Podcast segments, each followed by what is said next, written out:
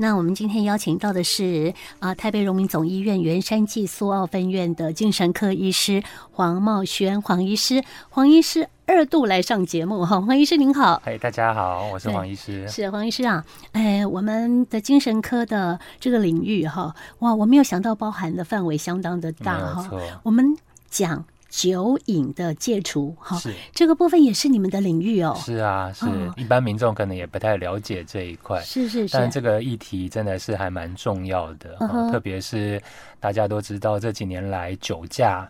肇事的新闻常常在新闻上面可以看得到，嗯哼，那相关的法则、法律的规范其实都不断的、不断的有在做跟调整，对，嗯嗯，所以今天来就是来主要跟大家分享一下酒瘾这一块。对，我想请问一下哈，既然说呢酒后哈肇事的罚则这么重哈，是不是最近戒酒人会变得比较多啊？呃，这确实哈，大家看新闻比较。了解这一块的话，哎，也有一些民众或是知道自己家里面的人有这个状况，哎，可能就会带来医院来寻求协助。嗯，那我想知道酒瘾是到什么样的地步，叫做你已经成瘾了嘞？哦。那它还是有一定相关的规范。嗯，那一般民众可能会比较难知道什么样叫做酒瘾。那不过，呃，我们还是有一个简单的一个筛选的方式。是，所以如果大家自己或是周遭有认识的亲朋好友，你觉得可能有这样子的问题的话，那我们有一个简单的呃华人可以使用的饮酒问题的问卷。那这个问卷很简单，它只有四个题目。是。好，那这四个题目里面呢，只要有一个。有出现的话，那就有可能有酒精使用障碍的可能性。那建议可以带来医院做评估。这四个是哪些呢？第一个问题是曾经不想要喝太多，但是没有办法控制，都还是停不下来的喝过量。嗯哼。第二个呢是曾经有家人或朋友为了你好，所以劝你少喝，有这样子的状况。第三个呢会曾经对于喝酒这件事情感到这件事情。做的不好，或是觉得愧疚，嗯哼，愧对家人哦，对，我是觉得哎、欸，对自己的身体不好，但我还是一直喝，觉得很对不起自己，对不起其他人，嗯哼。第四个是，呃，一大早起来，睁开的第一件，睁开眼睛的第一件事情就是，不是喝水，不是上厕所，是想要喝酒。哇，这，这就严重了。对呀，哦，所以你说是四道题当中，我觉得每一个问题呀，哈，都还蛮直觉的，就是。啊、呃，可能有喝太多好的这个情况了哈。好，所以大家刚刚讲到这四道题，只要有其中一道，嗯，好，你自己曾经有这样的感觉，哈，这就算是到达了这个酒精使用障碍症的一个状态哈。对，好，那我们刚刚用了一个学名好来讲酒瘾，其实酒精使用障碍症就是酒瘾了，类似了哈，差不多了哈。好，那今天呢，呃，我们邀请到黄医师来哈，那黄医师又跟我们讲到说呢，哎，酒瘾是可以戒。治的是啊，而且现在还有免费的方案哈。那我们还要请他帮我们听众朋友介绍一下，说在我们贵院里哈，是不是我们在戒除酒瘾的这个部分呢？我们也有具体的成效。嗯，那呃，我分享一些个案的故事哈。好，那常见的就是每天都都喝喝到。呃，身体有出状况，没有办法工作，嗯、没有办法跟家里面的人有好的互动。是肝发炎吗？还是肝癌？身体有状况，对，肝癌，肝癌，而且很容易就是有肝脏的这个肝硬化啦，嗯、肝硬化的这个状况，然后会吐血，是啊，整个身体的状况不好，也没有办法好好的工作，因为都喝酒嘛，喝到就是都神志不清楚。啊、那他自己本人也很困扰，也很想戒哈，对啊，但戒不掉，他成瘾了，对，嘿，就呃是家人的呃带。顶还是逼迫，赶快来到医院当中。半推半就，因为他们自己本身觉得不舒服，但又会沉浸在那个情境里面，对，没有办法自己来。亲朋好友的支持就真的还蛮重要的。嗯，好，那我目前遇到成功的个案，家人的支持都非常的不可少。嗯，少了家人的支持，真的很容易失败。嗯哼，第一个就是这些亲朋好友的支持，第二个就是呃酒精使用障碍的这个介入，这个处理的方式又分为药物跟非药物。嗯。那非药物的话，就可以透过一些咨商跟心理治疗哦，就是精神科的领域了，来了解一下说，哎，后面到底是什么东西在作祟？那个背景对，好，那个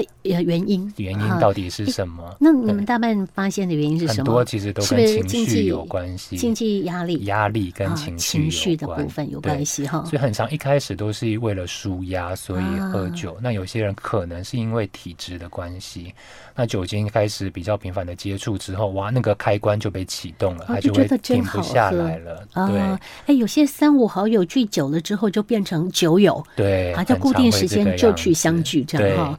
哎，这种哎要戒就一起来啊。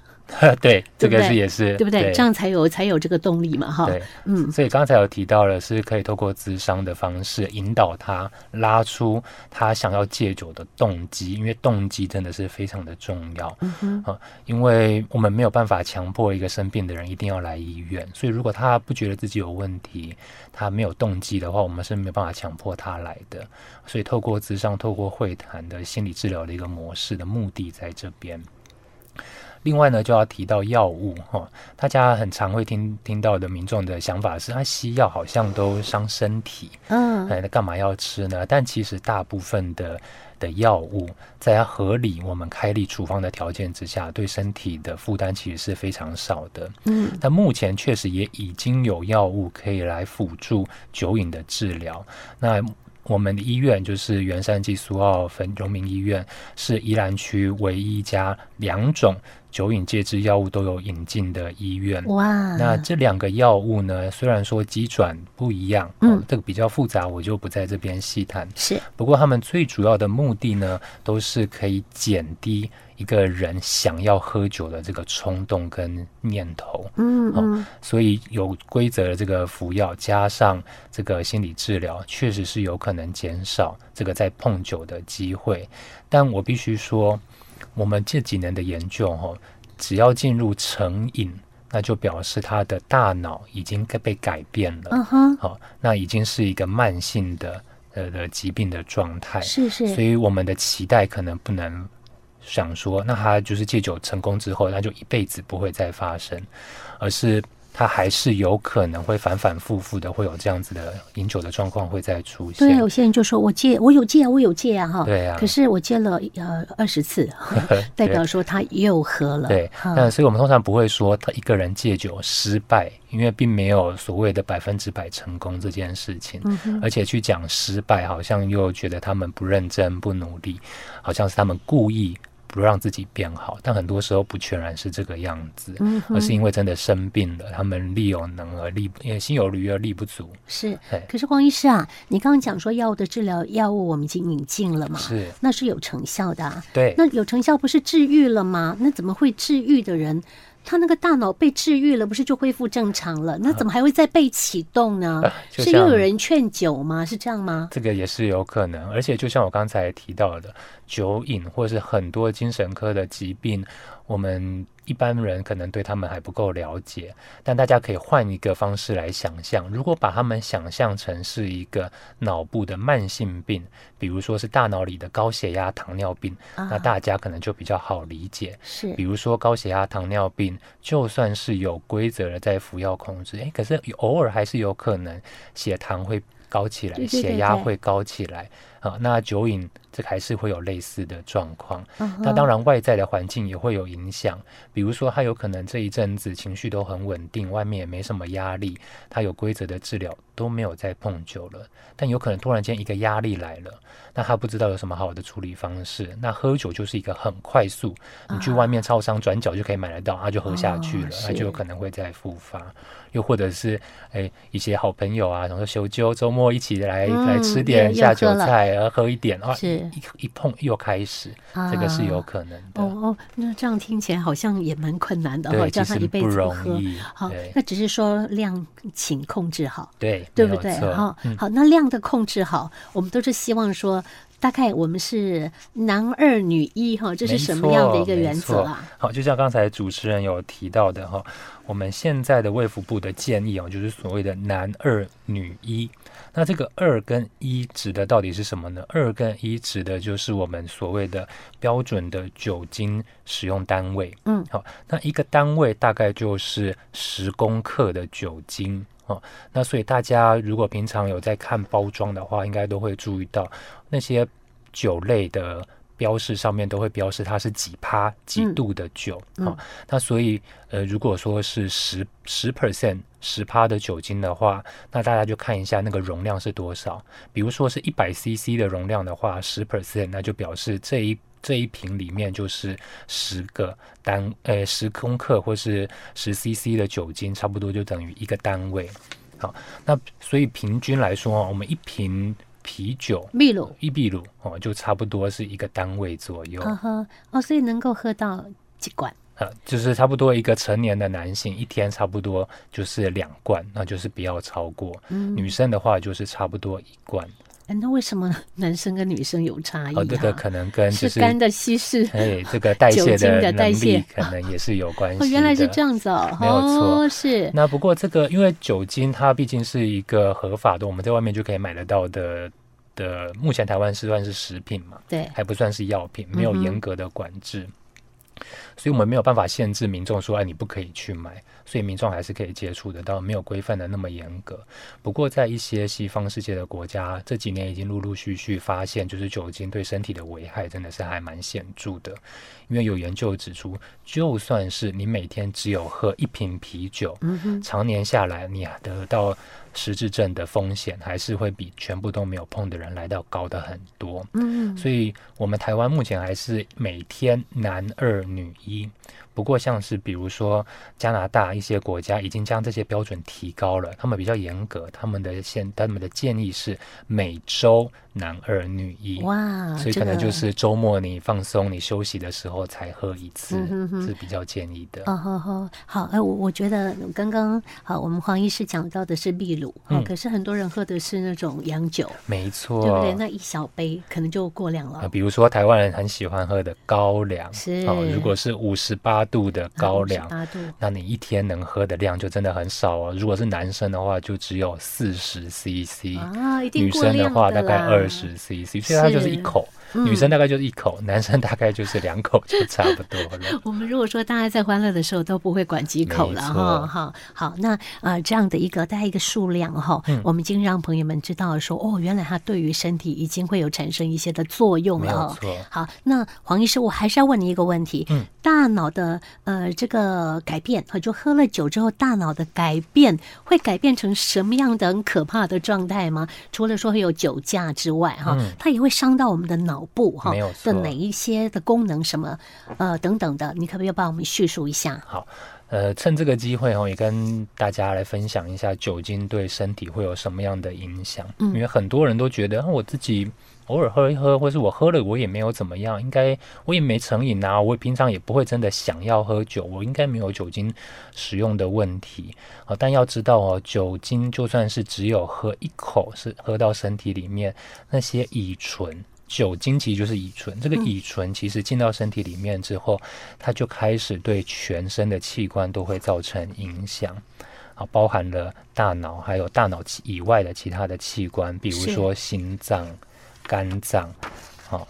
还有其他的免疫系统都会受到影响，而且这几年的研究哦，也有发现酒精也有可能会增加罹癌的风险，uh-huh. 特别是七种癌症。哇，有到七种，没有错，有一个跟肝有关系呀嘞。肝是大家比较常听到的，对对，比较常听到。还有呢？哦、还有很多，比如说包含食道啊，我有朋友就是因为喝酒的关系，食道癌过世的。嗯、我前阵子才照顾了一个非常困难的个案，那真的是不容易，是、啊、他就是。是年轻的时候就开始接触酒精，后来就成瘾了。那这个成瘾影响到他的工作，哦，他这个工作不顺利，家庭不和睦，因为经济状况不好嘛，他心情更不好，心情更不好，没有其他的处理的方式，他就喝酒，哇，然后就喝了十几二十几年，然后到最后吐血，被发现就是有食道癌。嗯，他这个食道癌发现的时候也已经比较晚了，啊，手术也没有那么成功。啊，手术不成功，他心情又更不好，真糟。然后他又开始继续离不开酒精，然后进入这样子的恶性循环。嗯、哼哼所以，如果能够尽量避免的话，我们还是希望能够离开这样子的可能性。对，好，我们刚才有提到了肝跟食道嘛，嗯，那除此之外，肠胃道包含了大肠跟直肠，好，还有嘴巴。的口腔也都会，哦、喉咙也会，对，哦、没错，口咽癌啊，嗯、喉癌也都会。嗯，那女生的话，也有可能会让乳腺癌的风险会增高。哇，真的蛮多种类的哈，嗯、有七种癌症啊，跟这个喝酒有关系。没错，那我们刚才所提到的是大脑以外的这些器官。好，那我们接下来要提到它会如何影响大脑哈。那我们已经。知道哈，酒精使用障碍症的患者当中哦，有很高的比例，有将近有一半的患者都包含了有精神科的一些症状，嗯，像是什么呢？像是会容易紧张啊，容易情绪低落，就是焦虑跟忧郁。除此之外呢，还会容易失眠。嗯，好、哦，我们以前常常会听人家坊间会讲说，啊，我们是不是睡前喝一杯红酒可以帮助入睡，对不对？嗯，好、哦，但是不是这样吗？不是这个样子哦，哦或者是说我们要讲的更仔细一点，如果你平常都没有喝酒的习惯。你偶尔睡前喝一杯酒，那确实有可能会睡得比较好。嗯哼。但如果你已经长期饮酒，你已经有喝酒的习惯，比如更讲直白一点，你已经有酒瘾了。嗯。那这个酒精对睡眠的影响就是刚好颠倒的。嗯。它有可能让你睡得浅，让你的睡眠容易片段，你可能半夜会一直醒过来。